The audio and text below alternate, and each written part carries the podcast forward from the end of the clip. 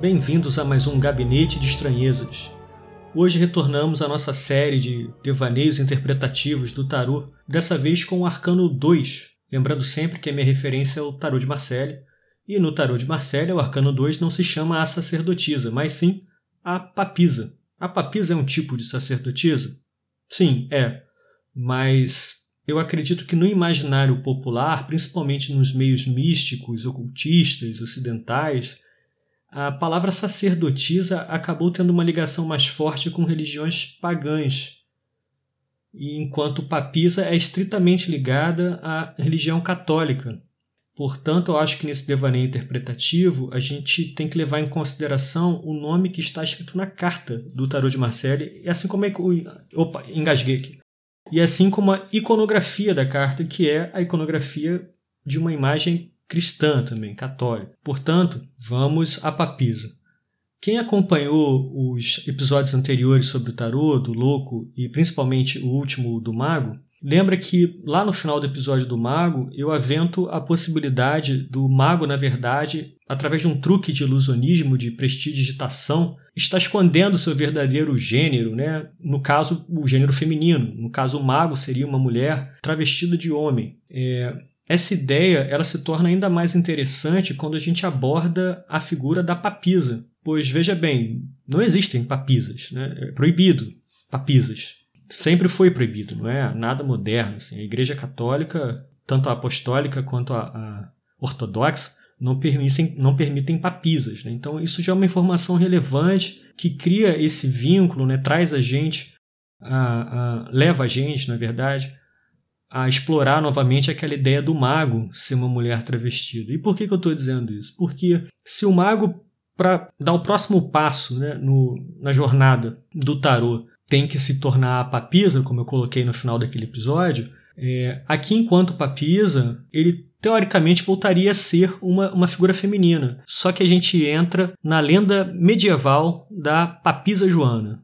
Sim, existe uma lenda medieval sobre uma figura feminina ocupando o papado. Essa lenda aparece em documentos do século XIII, mas descreve esse episódio como ocorrido no século IX. E diz a lenda que a, a papisa Joana, né, na verdade, era uma mulher que, para driblar a proibição imposta às mulheres a respeito da, da possibilidade de estudar, ela se passou por homem e ingressou na vida eclesiástica, se passando é, por homem e se tornou tão, tão inteligente, tão sábia nos estudos, que foi ascendendo dentro da hierarquia até que conseguiu atingir o papado, é, sob o nome de Papa João. Eu não, não lembro agora o número, né? Acho que é sétimo, se eu não me engano. E, enfim, depois de, um, depois de alguns anos, poucos anos, ela devido a um romance, ela ficou grávida e até certo ponto ela conseguiu esconder essa gestação sob suas vestes, né, aquelas vestes com muitos panos, né, co cobrindo o corpo inteiro. Só que durante uma procissão ela acabou dando à luz na rua, no meio da procissão. E aí é claro que o, o ilusionismo dela foi descoberto, né, a artimanha foi descoberta e ela foi morta, né? Por que, que eu estou trazendo então essa história? Primeiro para fazer essa ligação mais forte entre o par simbólico, né, essa exígia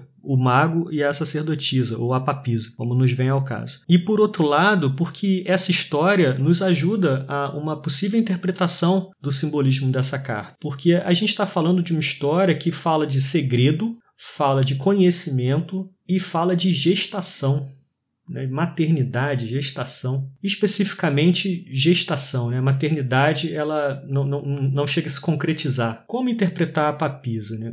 O que é a papisa? Se no mago a gente vê um, uma consciência completamente extrovertida, ou seja, voltada para o mundo exterior, enredada nos, nos problemas práticos do dia a dia, que lida muito com improviso e com aquele conhecimento do mambembe mesmo, do circense, o conhecimento adquirido na, na rotina, é, de acordo com a necessidade de cada dia, é, essa energia que a gente vê no mago, após atingir seu ápice né, nessa figura, nesse arcano, ela muda de direção, né, como, como nos mostra aquele símbolo do yin yang, que também é um símbolo de dualidade, de certa forma de Cisígia também, onde uma, uma força engendra dentro de si a raiz da outra. É, então, essa força, quando atinge o ápice no mago, ela retorna, né? ela, ela muda de, de direção com a mesma intensidade e de extrovertida ela se, ela se torna introvertida. Né? Essa energia se volta para dentro. E aí, na figura da papisa, nós temos uma mulher com panos né, com, ao redor da sua cabeça, ao redor do seu, do seu rosto, como que se bloqueasse a visão dela e até mesmo a audição dela para os estímulos exteriores e forçasse ela a olhar para dentro de si, para o mundo interno. O que interessa para a papisa não é o que está lá fora, não são os valores lá de fora, nem as necessidades diárias. O que interessa para a papisa é o mundo interno dela, é o mundo intuitivo, é o mundo subjetivo, o mundo das imagens mentais, né? o mundo do inconsciente. E apesar da papisa ser apresentada com um livro aberto no seu colo, vocês podem perceber que os olhos dela não estão fixos nesse livro. Né? Os olhos dela estão fixos para a direita da carta. Né? A carta colocada na sua frente, eh, os olhos dela apontam para. Desculpa, para a esquerda da carta. Eu falei direita, mas os olhos estão apontados para a esquerda da carta, que, de acordo com a interpretação do posicionamento das imagens dado por Yorodovsky é um olhar para o passado, né, para a antiguidade, para a própria história, no caso, se a gente está falando de introspecção. Então, é, uma outra ideia de interpretação dessa carta seria isso: um, um, o isolamento necessário para se conhecer, para mergulhar dentro de si o, afastamento do mundo, né? a vida eclesiástica, a vida que se afasta do mundo para olhar para dentro de si. E que, apesar de ter acesso a um conhecimento escrito, vamos dizer, um conhecimento técnico, acadêmico, um conhecimento pautado numa tradição, é, esse conhecimento é secundário. Né? O livro está lá, está aberto, mas não está não tá sendo visto. Não que não, tem, não esteja sendo lido, não que não tem importância ali. Claro que tem. Mas a importância do conhecimento estabelecido só se faz a partir do momento que ele ajuda ao, ao sujeito conhecer melhor a si mesmo. Então, percebam que toda a dinâmica energética da, da papisa é oposta, de certa forma, à dinâmica energética que a gente viu lá no Mago, lá no início. Bom, então aqui a gente já falou da, da reflexão, né, do, apre, do aprendizado, da introspecção, aprofundamento, isolamento. Falta então abordar a questão do segredo, porque como nós vimos, a história da Papisa Joana é uma história de segredo. Então, ela é a guardiã de um segredo, né? O que se esconde por trás das vestes da Papisa o que se esconde por baixo daquilo tudo. É, a ideia de segredo está muito atrelada ao Arcano 2, né? principalmente por ser qualquer, qualquer ideia que é em si mesmada, que é voltada para si mesmo, ela, ela se torna opaca para o mundo e gera curiosidade do mundo. Né? O, o que está do lado de fora fica curioso para saber o que está do lado de dentro. O externo é, se interessa pelo segredo do interno. E a ideia de segredo ela é instigadora, porque o que já está revelado não chama tanta atenção o, segredo instiga a busca, instiga a investigação, a, instiga o próprio, instiga a busca por conhecimento. Então a ideia de segredo, de, de algo velado de grande importância, está muito atrelada a essa carta. No caso, o segredo da papisa diz respeito não apenas à feminilidade dela, como também à ideia dela estar gestando. Então, o que está sendo escondido é uma vida, né? uma novidade. Uma novidade, ela não precisa ser concretamente ligada a uma vida orgânica. Qualquer ideia que está sendo pensada é, é uma novidade, né? é uma gestação. Uma gestação de um projeto, uma gestação de uma ideia, uma gestação de uma transformação.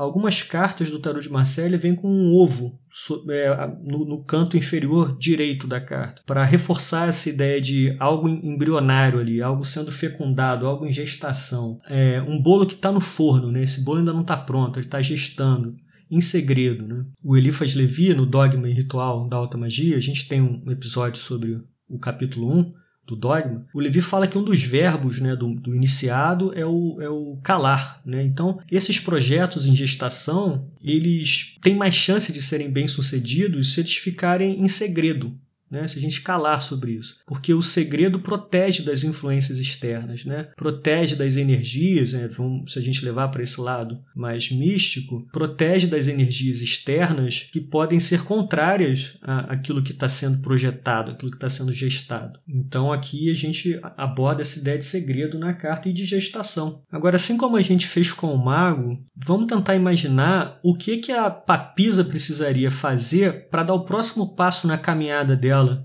pela jornada do tarô. Bom, a papisa, apesar de todo esse conhecimento adquirido é, sobre si mesmo, sobre, é, apesar de toda essa introspecção feita, essa busca por, por autoconhecimento, ainda que somada a toda a capacidade do mago de improviso de movimento energético, de mesmerizar, de hipnotizar, de atrair a atenção da multidão, apesar dessas duas características estarem presentes na papisa, elas ainda estão divididas, elas ainda estão isoladas uma da outra. Então, o próximo passo da papisa seria a união dessas duas forças numa única figura. Ela precisaria sair do claustro dela, voltar para o mundo, mas não voltar para o mundo como mago, voltar para o mundo como o mago mais a papisa.